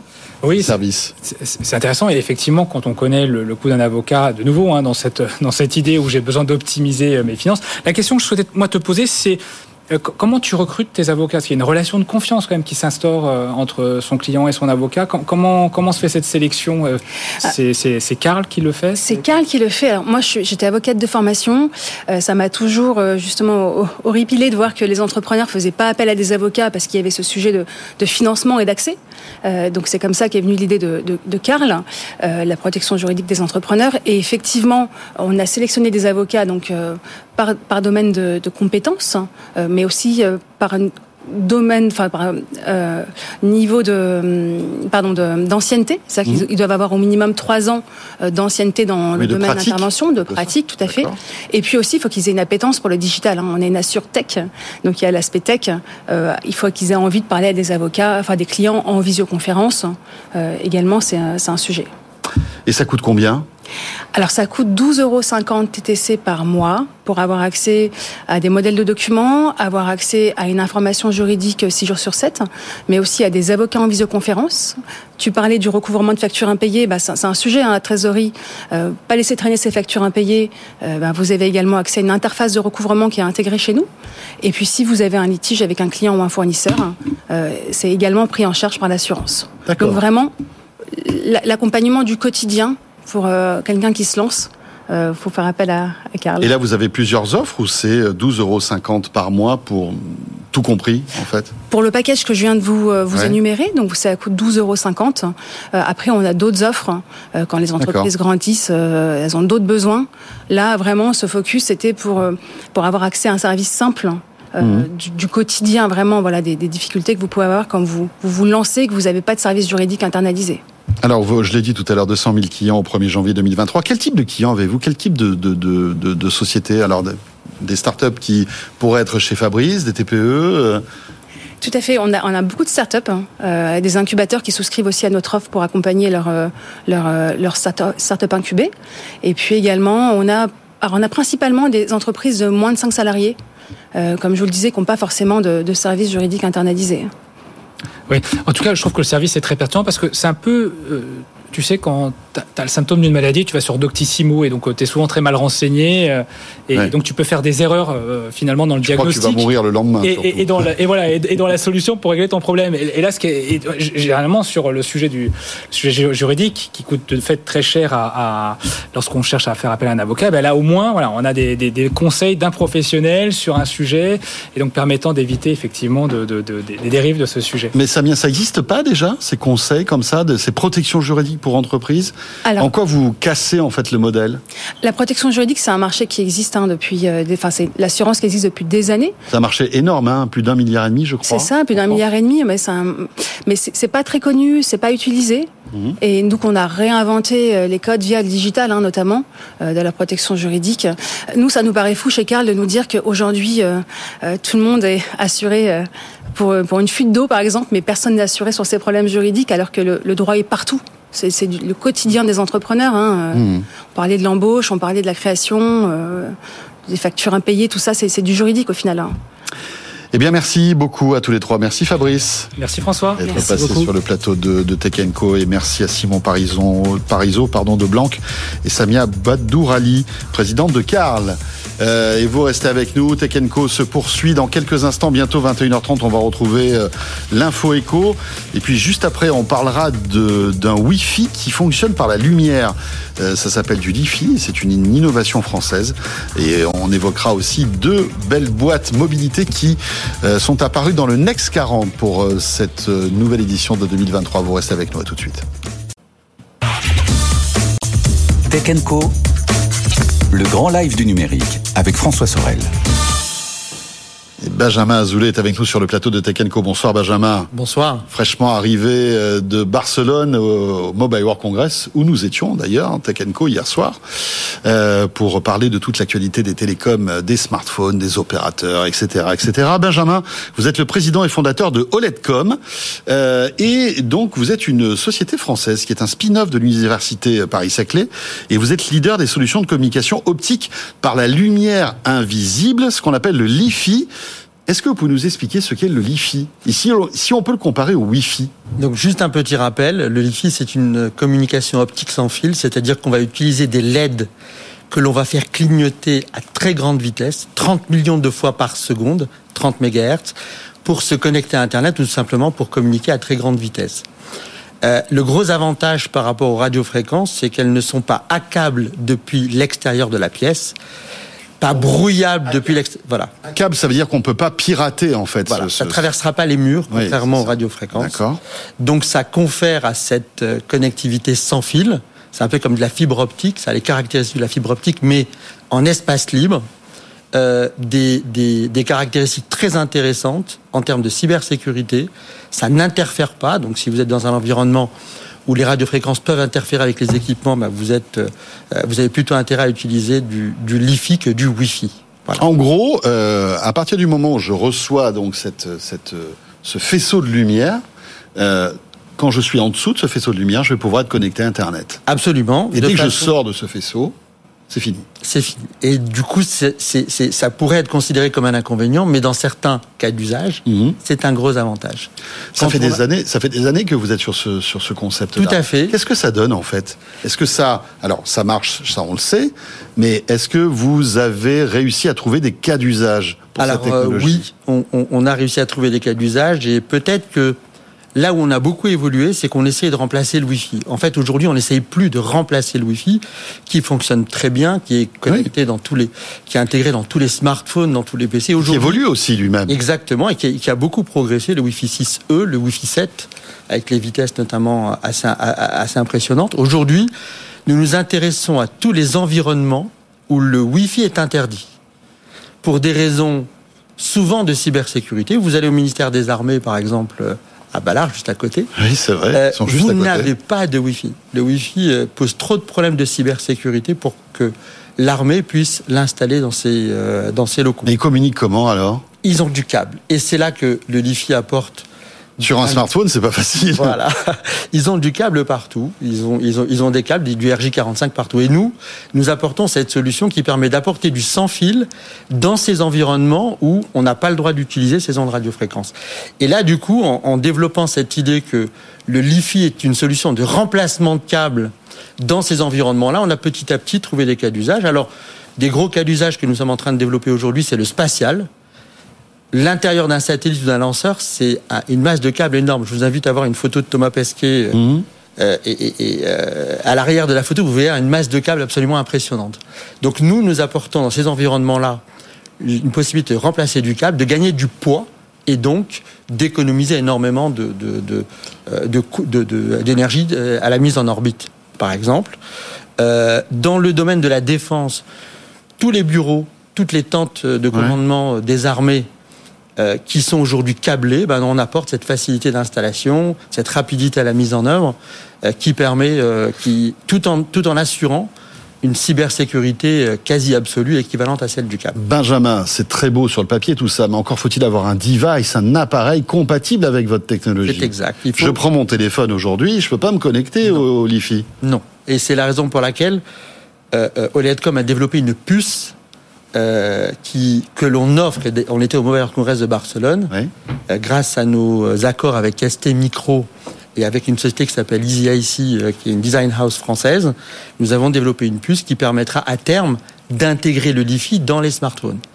Ça prend un petit peu de temps, mais euh, on, on commence à avoir des tablettes durcies industrielles qui commencent à intégrer cette, cette, cette technologie comme une tablette de, de, de la société Getac qui permet aujourd'hui de- d'avoir d'avoir du Li-Fi directement intégré dans, dans les smartphones. C'est-à-dire que là, vous allez prendre votre bâton de pèlerin et aller voir les, les- les constructeurs de smartphones, les Samsung, les Apple, euh, tous les tous les, les constructeurs chinois pour leur dire attendez, regardez cette technologie, c'est génial. Ils doivent la connaître déjà d'ailleurs. Voilà, ils la connaissent, mais les premiers les premiers cas d'usage qu'ils envisagent, c'est pas ce qu'on croit. C'est plutôt de transférer de l'information entre deux smartphones euh, à, très à grande très- à vitesse, très haute vitesse. de façon très sécurisée.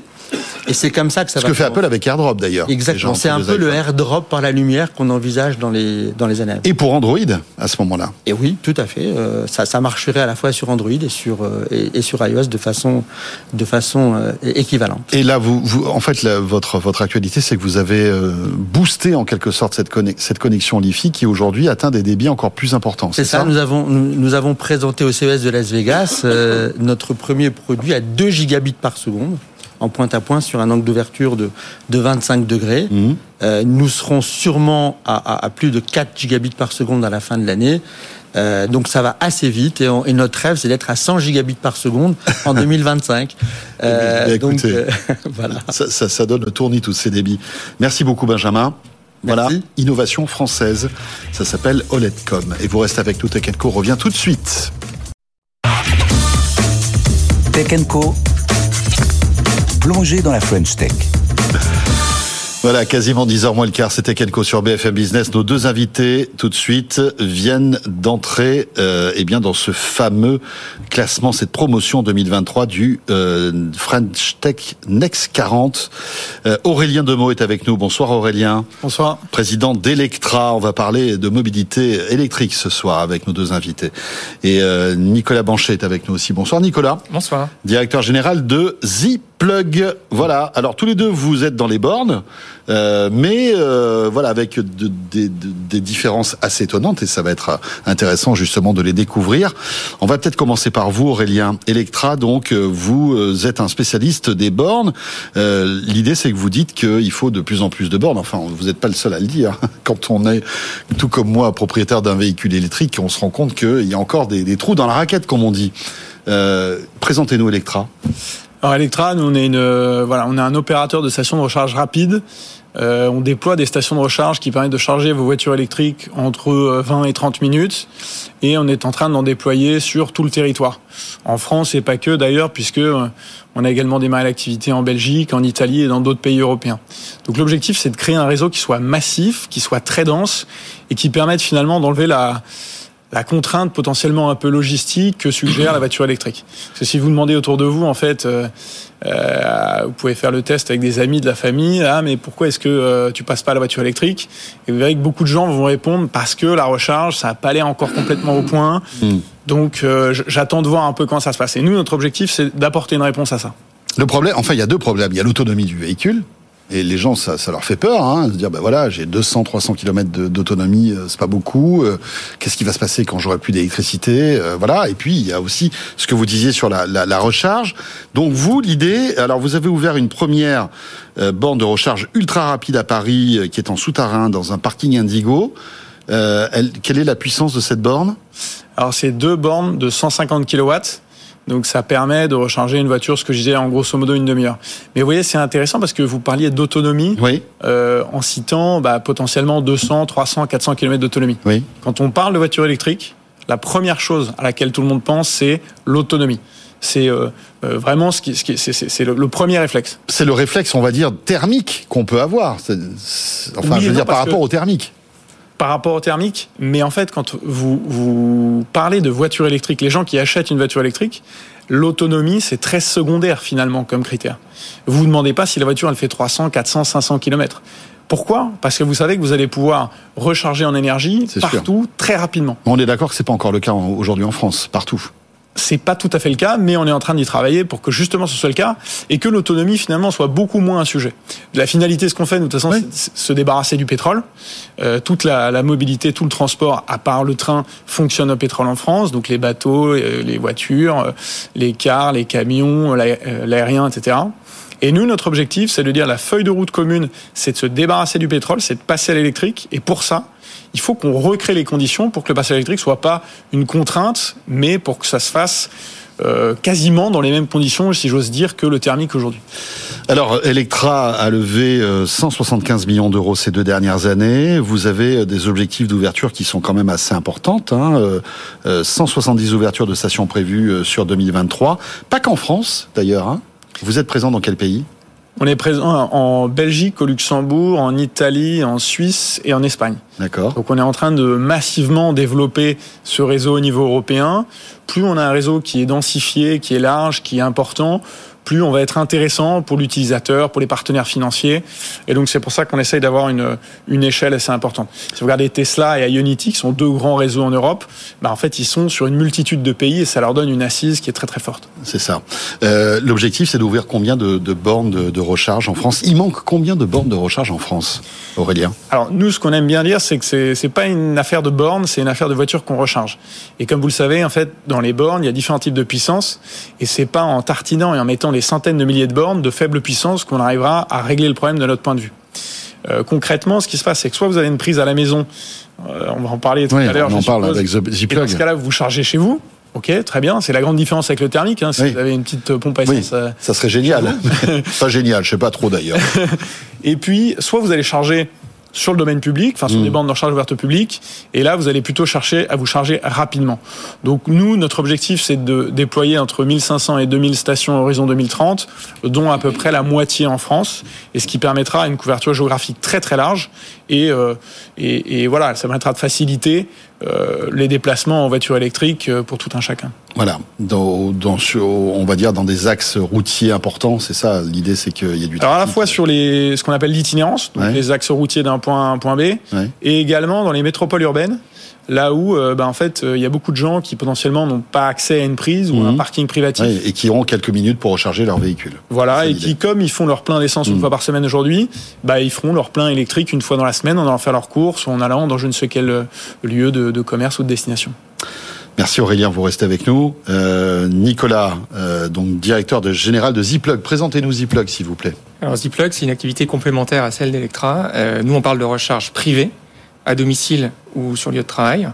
Euh, et on va euh, euh, spécifiquement adresser le marché des immeubles. Immeubles résidentiels, donc les copropriétés, puis immeubles de bureaux. Quelle galère ça. Là encore. où Ouais. effectivement c'est compliqué de prendre des décisions, les copropriétaires veulent pas payer pour leurs voisins pour recharger le beau véhicule. Non, puis c'est d'une complexité. Enfin, la réglementation, même si elle s'allège, on, le sait, elle est encore très lourde. Euh, C'est-à-dire qu'on avait le droit à l'antenne à l'époque euh, pour la TNT, Voilà, il y a le pour droit la à la télé. prise. C'est ça, la, la droit à la prise. il y a une dizaine d'années maintenant, mais Voilà. qui euh, c'est une solution qui est qui existe, qui a le mérite d'exister, Mhm. et qui ne résout pas tous les problèmes, et notamment dans les grands immeubles où on ne peut pas euh, chacun venir se brancher euh, sur le compteur des parties communes qui sert par ailleurs à l'éclairage, aux ascenseurs, etc. Et donc vous, vous arrivez, euh, qu'est-ce que, en fait, votre solution, c'est de dire, ok, il y a cet immeuble, bah, j'installe des bornes, je m'occupe de tout. Voilà, on déploie l'infrastructure, on la finance, on l'exploite, on la maintient, et on délivre la recharge non pas comme une vente d'infrastructure, mais comme un service. C'est vraiment le modèle de la fibre appliqué à la recharge. Donc seule la personne qui souhaite bénéficier du service va souscrire un abonnement à The Plug. Donc, typiquement, mon immeuble est euh, câblé euh, via The Plug, donc je vais me retrouver avec des bornes électriques. Chaque euh, chaque euh, place de parking aura une borne. Enfin, chaque Alors on équipe euh, la place de la personne qui souhaite. Qui souhaite. Voilà. D'accord. Au fur et à mesure, on fait évoluer l'infrastructure. Au départ, on a euh, un, deux, trois utilisateurs. Là aujourd'hui, on a des immeubles dans Paris avec 20, 25, 30 utilisateurs. Très bien. Et donc, à partir du moment où vous installez cette borne, je peux y accéder moyennant un abonnement mensuel, c'est ça? Exactement, ouais. Un abonnement mensuel qui vous donne accès au service de plug et qui inclut l'électricité nécessaire à la recharge du véhicule. D'accord. Et donc, ça coûte combien, par exemple, un abonnement euh, En moyenne, on va être entre 20 et 40 euros. On a des, des chauffeurs de taxi ou VTC qui sont très gros rouleurs, qui sont dans les 80, 100 euros. Ça coûte 5 fois moins cher que le plein d'essence. Parce que vous dites que c'est donc dans, dans mon abonnement, moi en tant que particulier, j'ai la consommation électrique qui est, qui est comptée ou est-ce que c'est en plus? Alors on a les deux modèles. Euh, Soit euh, vous souhaitez packager l'électricité pour payer tous les mois la même chose, et donc c'est vraiment le même modèle qu'un opérateur télécom. On a remplacé les gigaoctets de données par des mégawattheures d'électricité. Mais je suis en illimité comme certains. Non, c'est pas en illimité. Vous avez, euh, comme vous avez le forfait 10 gigas, 20 D'accord. gigas, 30 gigas, là vous avez le forfait 1 mégawattheure, 2 mégawattheures, 3 D'accord, ok. Donc ça, on calibre au moment où le euh, client souscrit son abonnement, on calibre euh, le bon euh, package. Mhm. Et puis sinon, on a une offre au réel où euh, vous payez euh, X kilowattheures. Euh, est-ce que c'est, est-ce que votre offre est financièrement intéressante pour les particuliers? Parce que finalement, vaut mieux pas pour un particulier de d'aller prendre son bâton de pèlerin, d'aller voir un électricien, d'installer sa borne dans son parking, aller voir son sa copro pour euh, expliquer pourquoi je vais installer ça. Et, Ça, vous euh, et le voilà. avec un droit à la prise. Oui. Donc ça, euh, vous allez pouvoir euh, faire, un, enfin avoir un devis. euh, Parce que je vais payer ma borne une bonne fois pour toutes, avec en plus des aides la plupart du temps. Donc là, parfois, elle revient à 0 euros ou pas, revient pas à 0 euros. pas loin en tout cas. Enfin, C'est un pourcentage qui est financé, donc ça revient pas à 0 euros. Mais vous ça avez dépend des régions, je crois, non aussi. Vous avez, alors il y a certaines régions qui ont mis en place des aides particulières, mais les aides, euh, les clients The Plug en bénéficient de la même manière, ce sont les mêmes. Euh, et après, vous avez euh, toute la possibilité de faire évoluer l'infrastructure, ce que vous n'avez pas quand vous avez une personne qui va se connecter au compteur des parties communes, qui n'est pas fait pour ça. Donc là, nous, on a une infrastructure qui va être vraiment dédiée aux bornes de recharge euh, et qui va pouvoir évoluer dans le temps jusqu'à couvrir potentiellement 100% des besoins d'équipement, enfin 100% des places de parking. Aujourd'hui, comment se découpe votre business Particulier, entreprise, euh, c'est 50-50 C'est deux tiers particuliers, un tiers entreprise, avec un phénomène de rattrapage euh, des entreprises lié aux obligations qu'ont maintenant les gestionnaires de flotte à migrer euh, leur flotte de véhicules vers de l'électrique. Donc il y a un, un- engouement assez fort euh, pour bah, les véhicules électriques et les bornes de recharge. Très bien. Malgré tout, vous êtes dépendant aussi des constructeurs auto qui doivent accélérer sur l'électrique. Vous êtes satisfait de la vitesse à laquelle l'industrie automobile, notamment française, accélère sur l'électrique Aurélien? Bah, je crois qu'en tout cas, enfin, la feuille de route de l'Union européenne, c'est 2035 euh, fin des véhicules thermiques. Oui. Et euh, j'observe. je crois. Neuf. Neuf. Neuf, hein. Absolument. Oui, oui, fin, fin de la, la, l'autorisation à la- de, de vendre des véhicules thermiques. On pourra vendre ou acheter des véhicules thermiques d'occasion. Absolument. Voilà. Mais plus, Après euh, 2035, mais en plus neuf. neuf. Euh, et j'observe que la plupart des constructeurs automobiles et euh, bah, les grands constructeurs auto français, que ce soit Stellantis ou Renault, sont un peu plus ambitieux que ça, puisque leur objectif c'est plutôt 2030. Donc avec 80 à 100%, 100% de leurs immatriculations en 2030 qui seront en électrique. Donc je pense qu'ils sont lancés à fond dans cette course. Euh, on a du retard, très clairement, par rapport aux pays asiatiques. Euh, on voit euh, ce qu'on appelle les bébés Tesla, avec des NIO, Xpeng, VinFast, etc., qui montent très très Ouais, fort. ouais, qui monte très très. ouais. Et parce que, en fait, eux, ça fait plus de 10 ans qu'ils travaillent sur ce sujet Mhm. des batteries, qu'ils ont une filière qui est extrêmement développée. Et puis il y, a le, il y a le gouvernement chinois aussi qui, qui subventionne très fortement aussi tout ça, et l'électrique. qui, hein. et qui pousse. Et on sait que l'industrie chinoise, elle est très très forte. hein, Cela dit, c'était une nécessité vu la pollution qu'il y a là-bas. ils n'ont pas le choix. Hein. Absolument, absolument. Et en Europe, on est en train de mettre en place les deux jambes, c'est-à-dire à, la fois la partie euh, construction et assemblage des mmh. automobiles et également la production de batteries qui est indispensable. Et de ce point de vue-là, il y a quand même, dans les 3-4 années qui viennent, un nombre de ce qu'on appelle gigafactories qui vont sortir et un nombre très très important de, de, de chaînes d'assemblage. Ouais. Et dans cette histoire, et je, termine juste là-dessus, ce qui est intéressant, on en parlait tout à l'heure, c'est qu'on est rentrés tous les deux au Next 40. Euh, euh, et, et, je pense qu'il y a aussi la volonté, donc c'est la French Tech qui organise ça, de comprendre que la transition vers une industrie verte, elle, elle passe notamment par un sous-jacent logiciel fort. C'est-à-dire qu'il n'y a pas d'industrie 2.0 euh, verte, mmh. voilà sans une bonne maîtrise du logiciel, que ce soit sur les systèmes d'information, les chaînes d'assemblage, la robotique, etc. Nicolas sur ce sujet Sur les constructeurs, oui, il y a une euh, réelle avancée. Euh, on avait du retard, euh, on est en train de le rattraper. On travaille énormément, nous, avec les constructeurs automobiles. On a des partenariats avec une vingtaine de marques et on sent effectivement une volonté d'accompagner leurs clients euh, et d'aller au-delà de la vente du véhicule. L'idée, c'est vraiment de les accompagner sur euh, l'ensemble de la. Et l'idée, c'est que, par exemple, moi, je vais acheter un véhicule électrique et que le concessionnaire me dise, bah, attendez, il y a Zplug là, euh, il peut venir dans votre euh, dans, dans, votre parking, vous installez votre borne, c'est ça l'idée? Oui, l'idée, c'est qu'il soit pas laissé seul avec son véhicule et pas de solution de recharge. et donc, s'il habite en copropriété, l'idée, c'est de l'accompagner avec la solution The Plug pour qu'il puisse recharger son véhicule dès qu'il le reçoit. Eh bien, merci à tous les deux. Voilà, deux belles euh, pépites françaises qui font leur entrée dans ce fameux Next 40. Aurélien Demeaux, Electra et Nicolas Banchet, directeur général de Zplug. Merci beaucoup, messieurs. Ce Tech est terminé. Bientôt 22h. Merci de nous avoir suivis. Très belle soirée. On sera là demain, mercredi, 20h, 22h à la radio, à la télé, les replays, les podcasts aussi euh, qui vous attendent. À demain.